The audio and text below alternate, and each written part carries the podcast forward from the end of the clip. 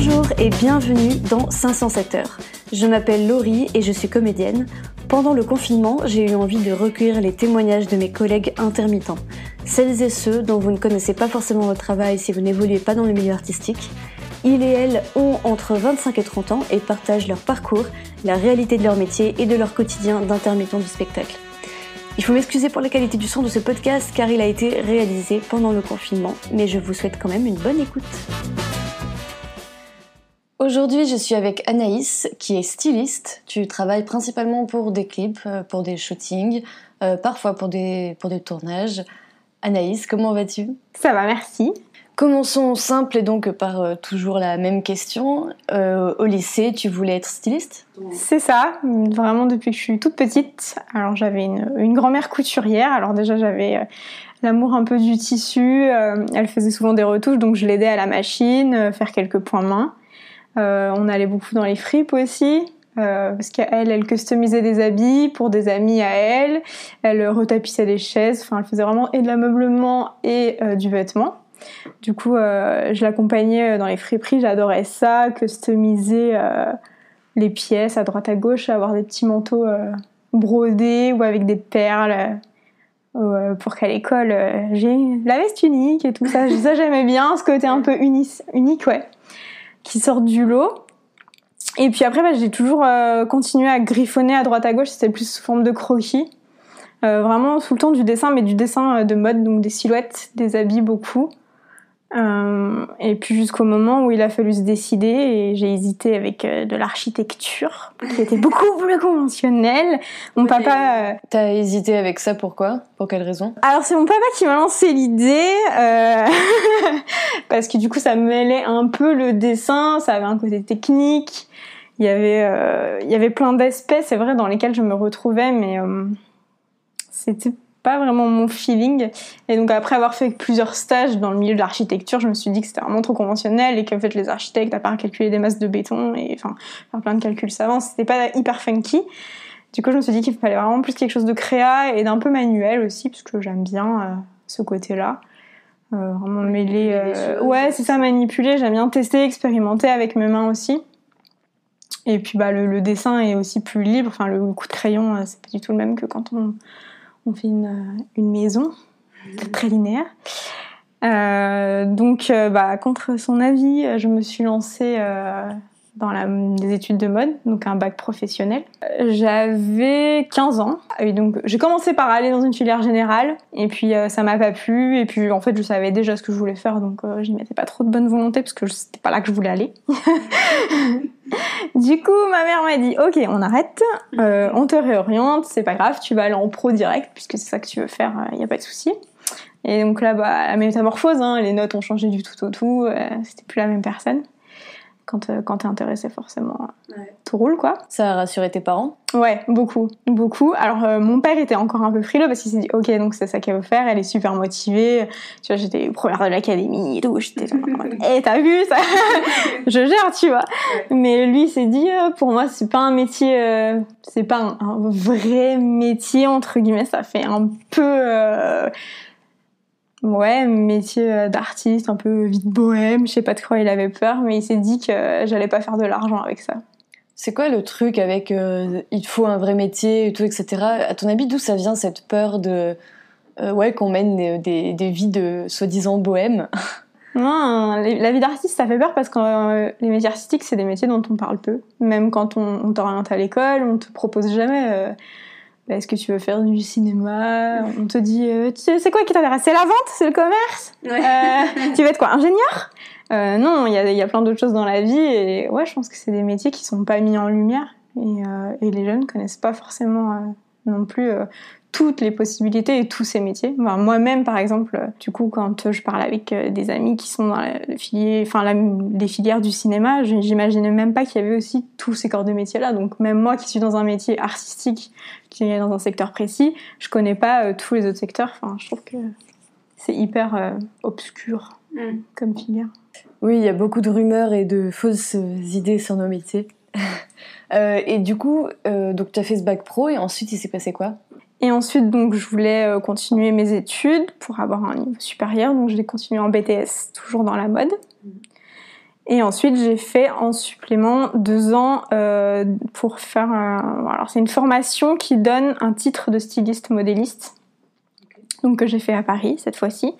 Et j'ai choisi de faire ces deux années-là en alternance. Donc, euh, pour deux raisons. Euh, L'une parce que la filière pleine donc que école était beaucoup trop cher euh, bah, C'est-à-dire que, alors j'étais dans une école qui était dans une des moins chères, mais c'était 8500 euros l'année, je crois. Et puis si on va à S-Mode, ça doit être dans les 10 000. Mhm. Donc euh, bah, clairement, je n'avais pas d'argent à mettre là-dedans et je me voyais pas faire un prêt étudiant. Ouais.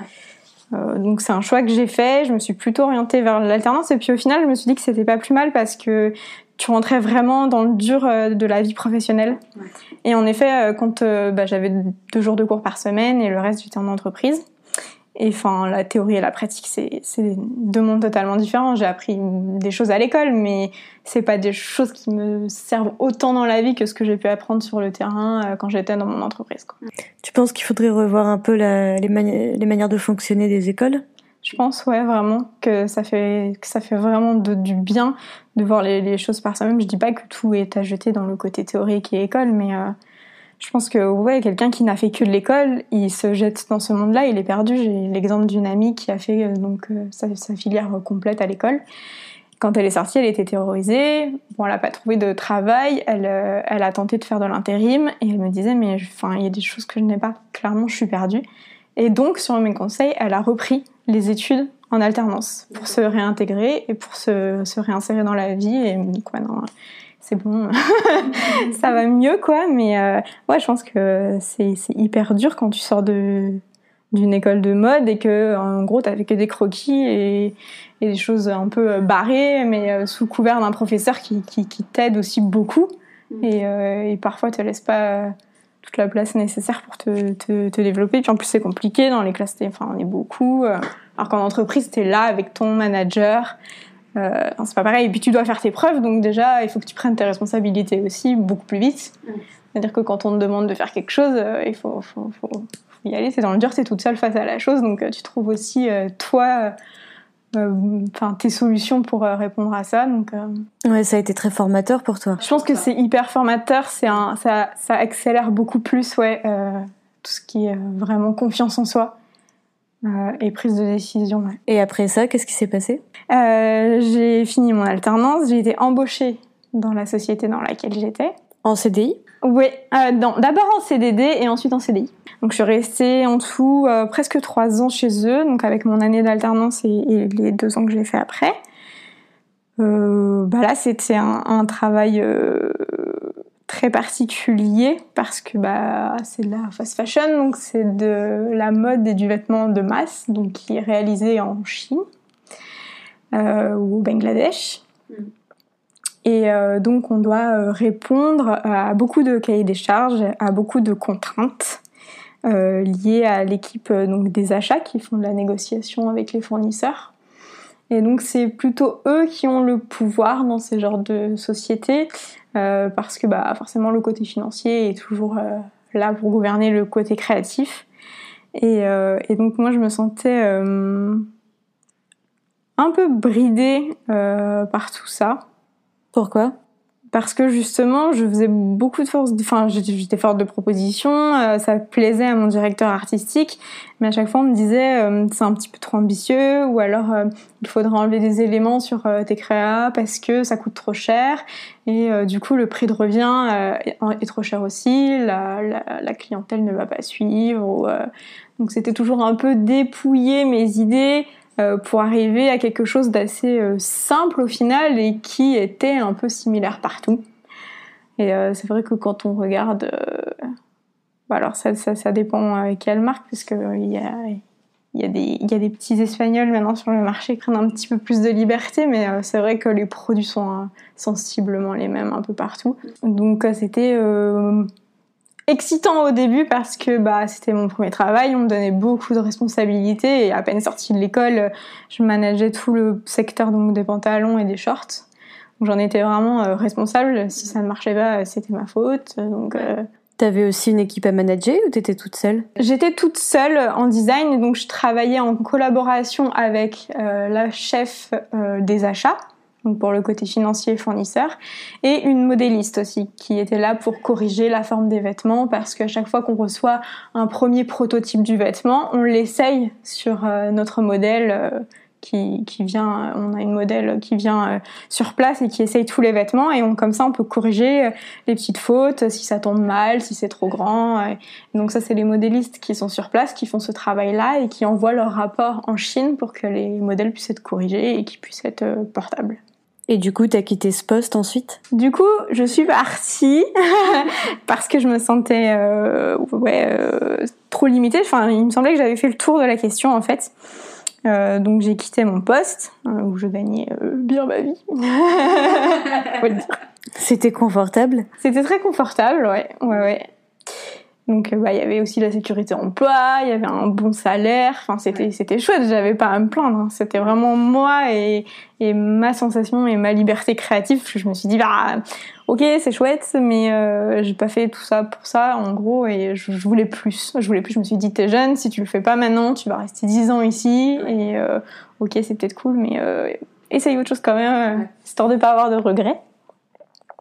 Donc je suis partie et ensuite j'ai intégré euh, une maison de luxe euh, qui fait de la fourrure. Alors c'était un petit peu compliqué là aussi parce que j'avais hésité parce que je n'étais pas trop euh, ok sur le principe de la fourrure pour des raisons personnelles. mais j'y suis quand même allée donc j'ai fait un remplacement de congé maternité là. Donc c'était sur une période de 9 mois. et c'était très très formateur, vraiment. C'était des nouvelles techniques donc c'était hyper chouette. Là, j'avais euh, vraiment une plus grande liberté créative.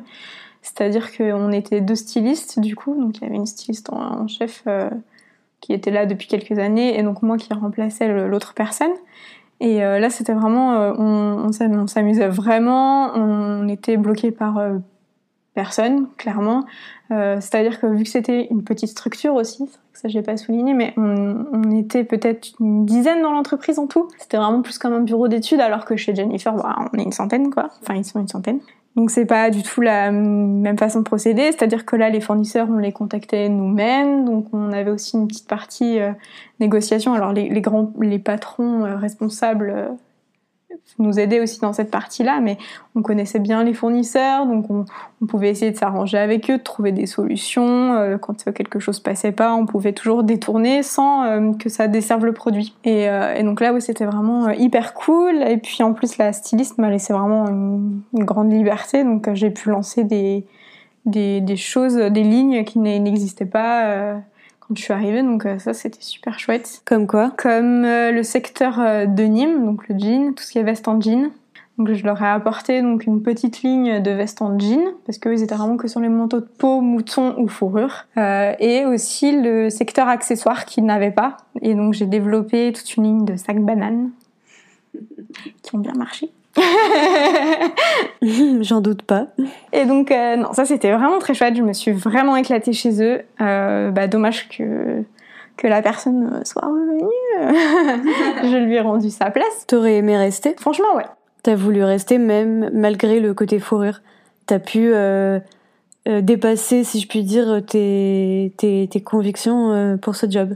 Bah étonnamment, ouais. Alors après, évidemment, si je pouvais trouver ce genre de société euh, en fausse fourrure ou même en habillement euh, hors euh, manteau, mais hors, hors, fourrure, ce serait, ce serait génial. Après, c'est vrai que la fourrure, c'est intéressant à travailler, en vrai. C'est des techniques vraiment particulières et il y a plein de subtilités. Et en fait, on, au niveau de la liberté créative, ça donne, ça ouvre un champ des possibles qui est assez large. Et en vrai, quand tu manipules ça toute la journée, à la fin, c'est vrai que tu te rends plus compte vraiment de ce que c'est. Et ça, ça ce côté qui se détache de euh, c'est de la matière, au lieu de bah oui, c'est de la peau d'un animal. Que au début, quand je suis arrivée, ça m'a vraiment rebuté. J'avais du mal à les toucher. J'étais en mode ah, ok, c'est chaud. En plus, je suis arrivée en mode bonsoir, je suis végétarienne. Ils me regardent en mode ah, super, sympa celle-ci. Qu'est-ce qu'elle fait là? C'est ça. Euh, donc ouais, c'était. Mais c'est vrai qu'à la fin, euh, j'ai oublié un peu, euh, un peu ça. ouais, mais je me doute que tu n'es pas fourrure pour autant. Et ensuite, du coup, tu as rendu sa place à, à celle qui était en congé mat et qu'est-ce qui s'est passé ensuite? Et bah du coup, euh, je me suis retrouvée au chômage et j'ai décidé de lancer mon statut d'auto-entrepreneur. Ok. Comment t'as fait les démarches? Comment ça s'est passé pour toi? Euh, bah, j'ai regardé beaucoup de tutos sur euh, internet en réalité. j'ai interrogé donc mes amis qui avaient déjà lancé leur statut. Donc j'avais plusieurs amis euh, dans l'audiovisuel, dans le graphisme qui s'étaient lancés et qui m'ont aidé. Euh, ça se fait relativement euh, facilement. Quand on est bien en aiguille, ça va. Euh, donc voilà, j'ai fait ce choix-là parce que je me suis dit que, que j'avais vraiment envie de d'essayer de faire les choses par moi-même et de ouais de, faire les choses par moi-même et, et d'aller vraiment à 100% dans ma direction créative et essayer vraiment de faire des produits qui, qui me ressemblent à fond quoi. Et t'as trouvé du travail facilement quand t'as lancé ton auto-entreprise? Alors non, c'est là que ça se complique. Alors j'ai trouvé quelques quelques petits travails euh, par-ci par-là, euh, parfois en collaboration, donc euh, bénévole. 80% du temps, on va dire que c'est pour l'instant du bénévole. Pourquoi tu le fais? Pourquoi je le fais? Alors déjà parce que ça fait travailler l'esprit, c'est-à-dire que ça, ça, te laisse dans le bain, ça te fait faire quelque chose, ça donne du contenu, enfin ça crée du contenu à montrer, notamment sur bah, Instagram ou, un site internet par exemple. Donc euh, c'est toujours euh, bien de, de, rester en activité pour, euh, pour montrer ce que tu sais faire, montrer ton univers. et après bah, c'est toujours bien aussi d'aller sur place, de créer du contact. Euh, parce que ça, c'est bien aussi quand euh, tu fais quelque chose bénévolement pour quelqu'un et qu'il est satisfait de toi. Peut-être que le jour où il entend parler d'un travail rémunéré, il va se dire ah, bah, j'ai une petite nana, elle avait bien travaillé la dernière fois. Euh, si vous voulez, on, peut l'appeler, on peut essayer. donc voilà, et, je sais pas, je, je, saisis toujours toutes les opportunités, même si elles sont bénévoles. Je me dis bon bah je gagne rien, mais je ne perds rien non plus et, et j'y vais. Et, d'autant plus si le projet m'intéresse, si le, le, côté créatif m'intéresse, pour moi c'est cool quoi. Tu perds rien si c'est pas toi qui paye les tissus par exemple de ces projets bénévoles, mais si c'est toi qui dois les payer de ta poche, parce que évidemment ça arrive, euh, parce que les gens se rendent pas compte du prix d'un mètre de tissu, donc toi tu dis bon ok oui 50 balles et tout ça ira, alors qu'en fait en vrai ça va pas du tout. Euh, là ça commence à être du temps perdu. Après euh, ouais ça représente quand même beaucoup de travail. C'est vrai aussi. Après, il faut peser le pour et le contre. C'est-à-dire que si tu as des personnes, euh, peut-être, euh, enfin, si, le projet peut être porteur ou s'il y a des personnes un petit peu influentes euh, qui peuvent mettre en avant ce que tu fais, ça peut aussi être un déclencheur, ça peut avoir de la visibilité, ça peut. Ça peut ne pas être que, que négatif, c'est vraiment plein, plein d'aspects qu'il faut vraiment regarder et, et ouais, je pense que même si tu fais un, un petit look de ta poche, peut-être, alors c'est pas dit hein, bien sûr, mais peut-être que ça peut euh, te faire déboucher sur autre chose. Alors, et, bien sûr que c'est pas l'idéal et que, et que l'idéal ce serait euh, d'être rémunéré et de faire ça euh, vraiment en tant que, que, auto-entrepreneur déclaré vraiment dans les règles de l'art. Mais moi pour l'instant, c'est vrai que je suis au début, je suis au tâtonnement et je vois du positif partout. Oui, ça reste quand même important de, de garder euh, un esprit positif. Et donc du coup, tu, tu me disais euh, donc pas mal de projets bénévoles, mais tu as quand même réussi à trouver quelque chose de payé? Un petit peu.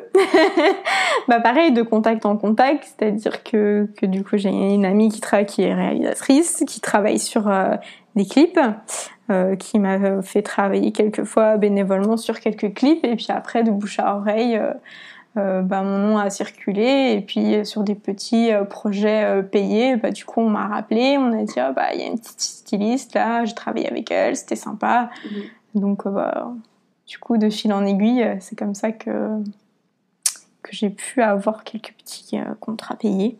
Ok. En tant que styliste, habilleuse, costumière? En tant qu'habilleuse, la plupart du temps, ouais. C'est vraiment donc de c'est quoi habilleuse? Habilleuse, alors euh, ça va plus être un travail où on compose des looks à partir d'habits que l'on peut dénicher, donc soit soit dans des magasins, des fripes ou dans notre propre euh, vestiaire. et donc on compose des looks pour répondre à la thématique bah, du clip ou du court métrage. Donc ça va être vraiment des habits qui sont déjà faits de grande distribution ou pas, euh, qu'on compose. Euh, c'est vraiment plus un, styliste d'image, on va dire. Alors que euh, quand je fais vraiment de la créa, j'en ai pas encore fait vraiment pour l'instant, mais ce serait vraiment mon but. Et donc ce serait là vraiment de répondre à la problématique, mais en faisant moi-même des croquis et en montant les habits en faisant euh, vraiment euh, les habits ou les costumes sur mesure euh, l'histoire, à la personne, enfin au comédien, à la personne. Donc c'est un travail un petit peu plus poussé, vraiment plus, créatif. Ok. Et là, ça fait combien de temps que tu es auto-entrepreneur? Ça fait un an. D'accord. Tu vis comment? Tu vis de quoi? Alors pour l'instant, je vis essentiellement, euh, merci Jennifer, mais sur le chômage que j'ai pu euh, obtenir euh, bah, grâce à mes, années là où j'étais, enfin quand j'étais cadre chez Jennifer où j'avais vraiment un statut intéressant. Mais mais voilà, enfin c'est c'est pas vitam aeternam et, et donc là les choses, les choses, il faut qu'elles s'accélèrent. ouais. T'as une deadline là? Bah là, ouais, d'ici fin de l'année. Après, ça va devenir compliqué puisque les aides euh, vont s'arrêter. Euh, donc euh, là, ouais, j'ai six mois, on va dire, encore pour pour essayer de faire décoller vraiment mon statut d'entrepreneur et et d'avoir du coup plusieurs contrats. T'as essayé de faire un peu tes propres projets? Oui, j'ai créé une collection parce que l'année dernière, en fin d'année, donc euh, il y a un, collectif donc qui organise euh, des défilés pour mettre en avant des jeunes créateurs euh, qui souhaitaient faire un show lors de la Paris Fashion Week en janvier 2020. Et donc en fait, moi j'avais travaillé en tant que habilleuse sur un, de leurs défilés qui était dans un but caritatif. Et, et donc là, ils m'ont rappelé pour pour mettre mes créations en avant lors de ce défilé, donc de faire partie des dix créateurs mis en lumière euh, sur, ce, sur cet événement. Et donc moi j'ai été hyper euh, hyper emballée, hyper touchée, et sauf que bah, j'avais pas vraiment de collection mise en place. J'avais des petites pièces par-ci par, là que j'avais faites sur des petits projets. donc euh, je, je, me suis dit bon oui pourquoi pas? C'est dans combien de temps? C'est dans trois mois? Et bah allez allons-y. donc j'ai créé ma première collection, donc c'était euh, huit looks en tout. Et donc bah ces ces huit looks sont, sont nés en, trois mois et, et euh, je me suis vraiment éclatée. Alors c'était très très tendu, hein. c'est un flux très tendu là trois mois pour euh, pour faire huit huit looks huit looks entiers avec accessoires toute seule. En tout cas, t'as vraiment foncé. T'avais pas du tout de collection et tu t'es dit bon bah allons-y. Mais du coup, c'est quoi les les vrais délais de pour euh, pour créer une collection euh, entière.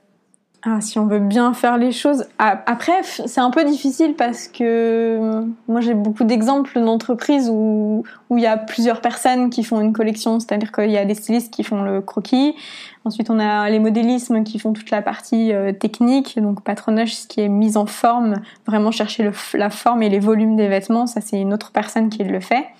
Et ensuite, tu as aussi la troisième partie qui est le montage, donc vraiment euh, piquer à la machine, assembler, euh, faire les points mains, euh, ce genre de choses. Et en fait, c'est ces trois personnes différentes qui le font au sein des, sociétés, même, même chez, chez Dior ou les grands couturiers, ce sont des personnes différentes.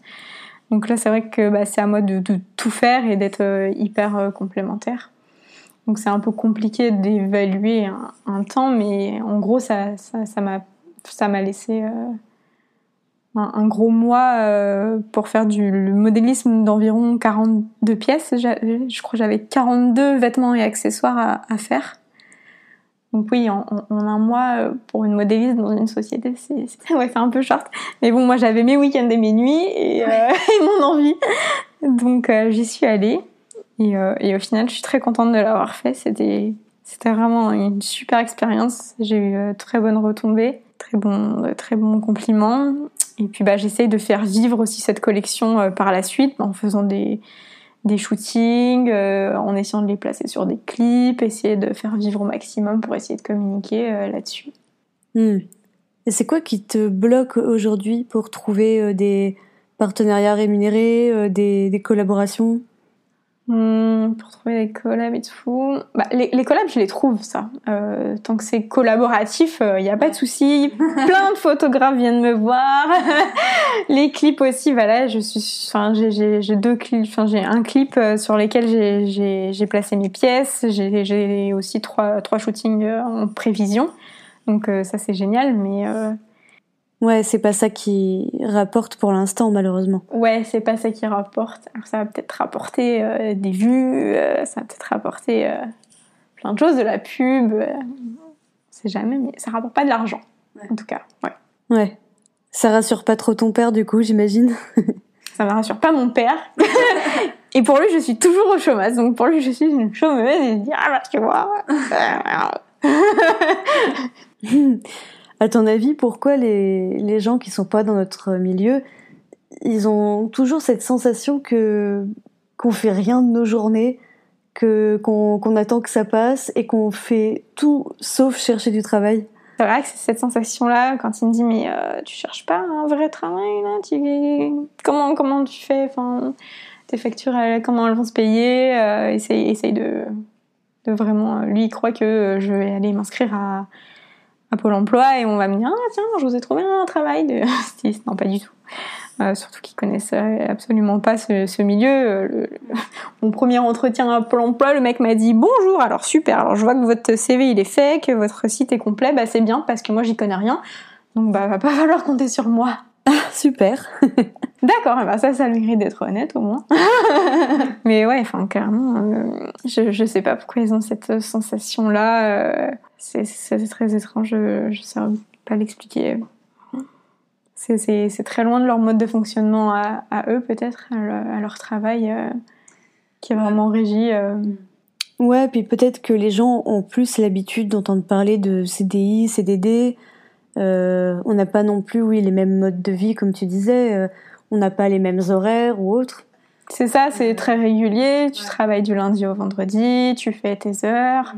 Alors que moi, euh, certes, il y, a des fois des lundis, des mardis où alors c'est aussi du travail où je vais faire la, la, où je vais aller acheter mes tissus. Enfin, je, je me promène pas forcément. Enfin, je suis en train de vraiment d'élaborer. Euh, je veux dire tout, tout, ce qui est la recherche de tissus, c'est, c'est aussi du taf. Euh, je peux, je peux très bien euh, travailler tout mon dimanche, toutes mes nuits. Enfin, c'est, c'est aussi décalé. C'est quand je le sens. Des fois, j'ai des choses à faire en semaine. Bah, je fais mon travail le soir en rentrant. Je travaille jusqu'à 22, 23 heures. Enfin, c'est complètement décalé et libre. Et c'est, c'est peut-être ce côté un peu d'horaire libre et flexible qui fait penser que ben c'est plus léger parce que c'est moins organisé.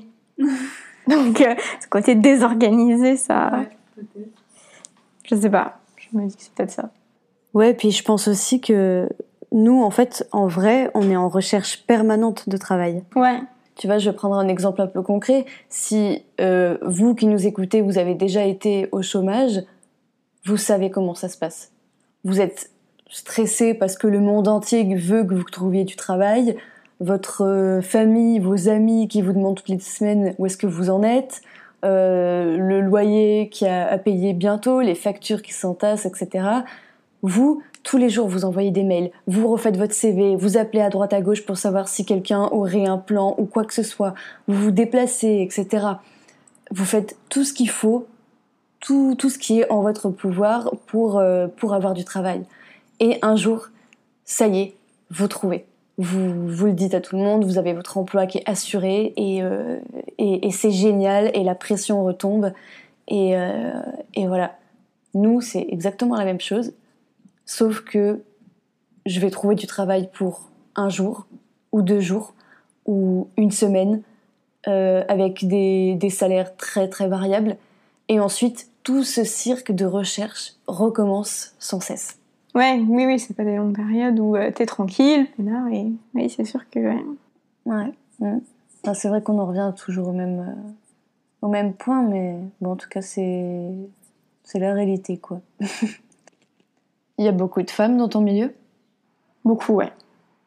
Mais euh, c'est pas celle qui arrive forcément le mieux. J'avoue que je connais beaucoup de garçons qui, qui, sont, qui sont bien arrivés et les filles, euh, les filles sont beaucoup plus, donc euh, évidemment la proportion est, plus grosse, mais euh, Je, je, en tout cas, si je prends les exemples des personnes que j'ai côtoyées en cours, je dirais que 80, un bon 80% ont arrêté. Ouais. Elles se sont réorientées, soit le graphisme pour quelques-unes, sinon donc commerce, vente, beaucoup. Je pense que on est beaucoup à vouloir faire ça, vraiment beaucoup.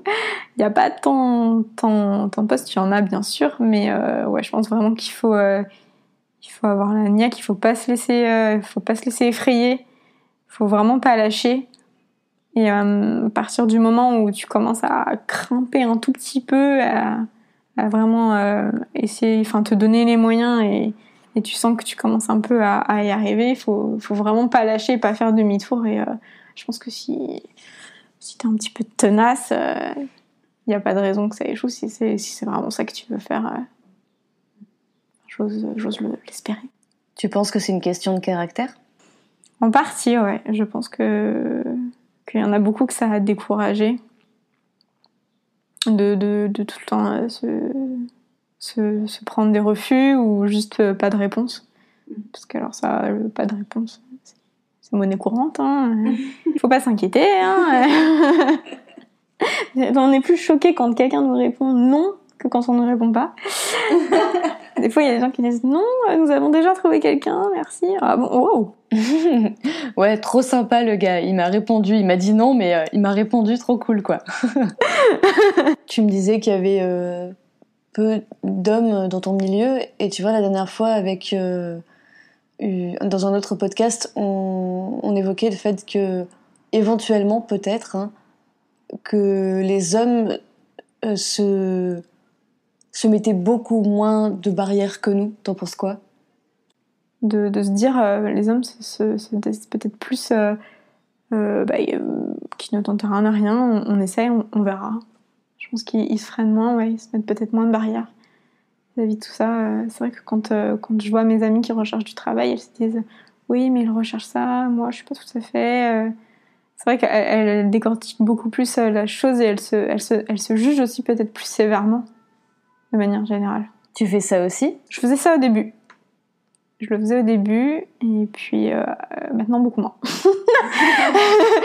c'est quoi? C'est que tu as eu un déclic ou? Euh, je sais, ouais, je sais pas euh, ce que j'ai eu comme déclic, mais je me suis dit, enfin, si après, enfin, forcément, le fait d'avoir été prise pour des concours pour faire des, des, des, des je perds mes mots, mes défilés, mes shootings, et en fait de me dire, ok, euh, je doute peut-être trop de moi et, c'est bête, je me mets des barrières alors que il y a juste euh, le monde qui est là et, enfin je peux me jeter dedans et peut-être que ça passe, enfin j'en sais rien. Donc euh, en fait tant que, tant que j'ai pas essayé, je peux pas savoir.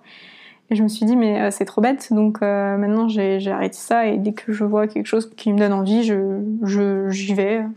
au culot, je ne sais pas si c'est vraiment le mot, si c'est vraiment du culot ou pas, mais je me dis écoute, j'essaie j'essaye, puis on verra bien. Au pire, quoi. Au pire, il me dit non. Bah, ok. c'est quoi que t'aimes dans ton travail? Beaucoup de choses. Euh, enfin, ouais, imaginer. Imaginer euh, que ce soit euh, des choses qui sortent purement de mon imagination à moi ou qu'on me donne une thématique et de pouvoir y répondre au mieux. j'adore. en fait, ouais, j'adore. Ça, ça, m'exalte. Par exemple, j'ai été retenue il y a pas longtemps pour euh, passer un concours euh, jeune créateur euh, en septembre. Donc ça s'appelle les e-Fashion Awards. Et enfin, quand on m'a annoncé que j'étais prise, je me suis dit ok, ça, ça m'a ambiancé. Je me suis dit oh je vais, je vais, enfin j'ai envie de faire ça, j'ai envie de faire ça. Et puis, oh, puis il faut que je fasse ça. Et puis vraiment j'y pense tout le temps. Donc quand je suis dans une phase créative, c'est-à-dire que je me réveille la nuit, je me dis oh punaise il faut que je fasse ça. Donc je me lève, je gratouille ou euh, j'écris mon idée, je suis dans le métro, je pense à un truc, je regarde les gens, je me dis oh punaise, ça ce serait trop cool. Ah mais il faudrait il faudrait que je fasse ça. Ça c'est vraiment ce qui m'anime, vraiment cette phase de recherche, de répondre à un projet ou d'en faire un nouveau et de rentrer dans un univers ou de créer une, histoire. Ça vraiment c'est ce qui m'anime le plus. Euh, euh, c'est vraiment trop bien. Après bah trouver les tissus. Euh, je, suis un peu moins fan de la partie technique, mais euh, Mais, mais même, même la partie montage, sur, un, sur un temps donné, je trouve ça vraiment sympa. Et puis après, de, de voir toutes ces réalisations qui prennent vie, qui, de les mettre sur les personnes, de les mettre en, en scène ou je trouve ça, je trouve ça trop fou, quoi, de, de, sortir les idées qui sont dans ma tête et de, et de les voir en, en live, en vrai, en dur. Ça, euh, je trouve ça, je trouve ça cool. Et justement, quand ta collection a pris forme, c'était, tu voulais dire quoi avec cette collection? Ma collection, c'était particulier, c'était un peu comme une collection Madeleine de Proust, c'est-à-dire que c'est beaucoup de clins d'œil à mon enfance, notamment. Donc là, c'était vraiment euh, plein de références euh, qui n'ont rien à voir les unes avec les autres et que j'ai fait cohabiter, que je me suis dit ok, il faut que je fasse une référence à ça, à ça, à tout ce qui m'a, tout ce qui a pu m'influencer et, euh, et, faire mon, mon, enfance et qui font euh, bah, ce que je suis devenue aussi. Donc je trouvais ça assez symbolique comme première collection de euh, prendre toutes les choses de mon enfance qui ont fait, qui m'ont fait devenir la personne que je suis et, de faire la même chose avec cette collection qui est faite des mêmes références et qui, qui naît un peu d'une certaine façon c'était, c'était la vision que j'avais. Euh. Tu penses que les vêtements qu'on porte, ça en dit long sur nous? Ouais, quand même. Hmm, consciemment ou inconsciemment, euh, plus ou moins aussi. C'est, c'est très nuancé. Mais oui, euh, clairement, on, met de, on met de soi dans, dans ce qu'on porte. Que, que ce soit pas forcément pas forcément au niveau du, caractère ou des fois des choses enfin des fois des gens voient voit des, traits de caractère en fonction de ce que l'on porte, mais enfin même pas forcément, juste euh, de ce qu'on aime, de de plein de choses, ça peut être plein d'aspects, mais oui, je pense qu'il y a forcément un bout de soi, enfin on fait pas des choix anodinement et ce qu'on porte nous ressemble forcément, d'une certaine façon. euh, Qu'est-ce que tu aurais envie de dire à quelqu'un qui, qui, démarre dans le stylisme? Quelque chose que, euh, je sais pas, par exemple, que tu aurais aimé qu'on te dise quand, quand toi t'as commencé? Après, le métier de styliste, je trouve qu'il a, il a deux facettes. Ça dépend ce qu'on a envie de faire euh, en tant que styliste. Il y a des stylistes qui adorent travailler. Euh, j'ai des copines qui travaillent chez Etam, euh, qui travaillent bah, toujours chez Jennifer, chez Andy's. Elles aiment ce qu'elles font. C'est-à-dire qu'elles, ça les éclate. Elles réinventent un petit peu à chaque fois le modèle de l'année précédente, ou où elles peuvent, enfin, elles peuvent faire plus. C'est vrai que celles qui s'éclatent le plus, c'est les graphistes avec les licences et des choses comme ça, mais il y en a qui ça va très bien et puis elles ont bah, cette sécurité de l'emploi et elles se voient pas du tout euh, se mettre en free, euh, elles se voient pas du tout euh, coudre elles-mêmes, donc elles sont vraiment plus dans cette démarche de euh, on fait un, du croquis pur et dur et on, on, monte des collections et on va faire du shopping à, Londres, à New York, nan, et on, on, on, réinvente un peu ces pièces-là et, elles sont ok avec ça. Donc euh, pourquoi pas, euh, il y, a, des stylistes comme ça, et puis après bah, il y a les stylistes qui veulent plus être créatrices du coup, donc avoir vraiment cette démarche euh, plus, euh, je sais pas si on peut dire plus artisanale, mais euh, vraiment plus multitâche et, et, vraiment aller plus dans du, dans du concept en fait aussi. Donc ça, dé, ça dépend à, quelle personne parler. tu vois. Mais euh, en tout cas, oui, je pense que, si je peux donner un conseil, euh, passer par l'alternance, déjà, c'est vraiment un super conseil que que j'ai pas eu tout de suite et euh, et qui m'a beaucoup aidé. Et puis après, bah, euh, enfin, s'ouvrir vraiment, euh, être curieuse et euh, ne pas hésiter à à faire des des choses par soi-même à côté pour obtenir des pourquoi pas des, des collabs ou vraiment faire euh, faire choses par, le plaisir et en prendre le plus possible pour bah, faire du contact, faire du contenu, faire du contenu vraiment. Parce que quand quelqu'un a envie de travailler avec toi, ce qu'il va regarder, c'est beaucoup ton Instagram et ton site pour voir ce que tu as fait, ce que tu vaux. Et s'il y a trois, trois contenus, il va se dire bon, ok, c'est un peu léger. Alors que si t'en as fait, que même c'est de la collab ou que c'est un truc que t'as fait toi dans ta chambre, tu l'as monté, t'as pris une copine, t'as fait des photos, enfin tu prends une photo d'elle dans ton jardin avec euh, les fringues, et bah c'est chouette, on se dit ok cette nana elle veut, elle veut montrer des idées, elle se, donne, euh, elle fait les choses, et ça je pense que ça donne vraiment envie aux gens, et ça marche. Ok. Eh ben merci beaucoup Anaïs. Merci pour l'invitation. Merci beaucoup en tout cas d'être venu, d'avoir partagé ton métier avec moi et d'avoir d'avoir répondu à mes questions. Et bien de rien, j'espère avoir pu mettre un peu plus de lumière sur mon travail. Eh ben, je crois que oui, on verra. Salut Anaïs. Salut Merci d'avoir écouté 507 heures. Vous pouvez retrouver les informations évoquées dans ce podcast en barre d'infos. N'hésitez pas à nous faire des retours si vous le souhaitez. 507 heures revient toutes les semaines avec un métier et un intermittent différent. À bientôt!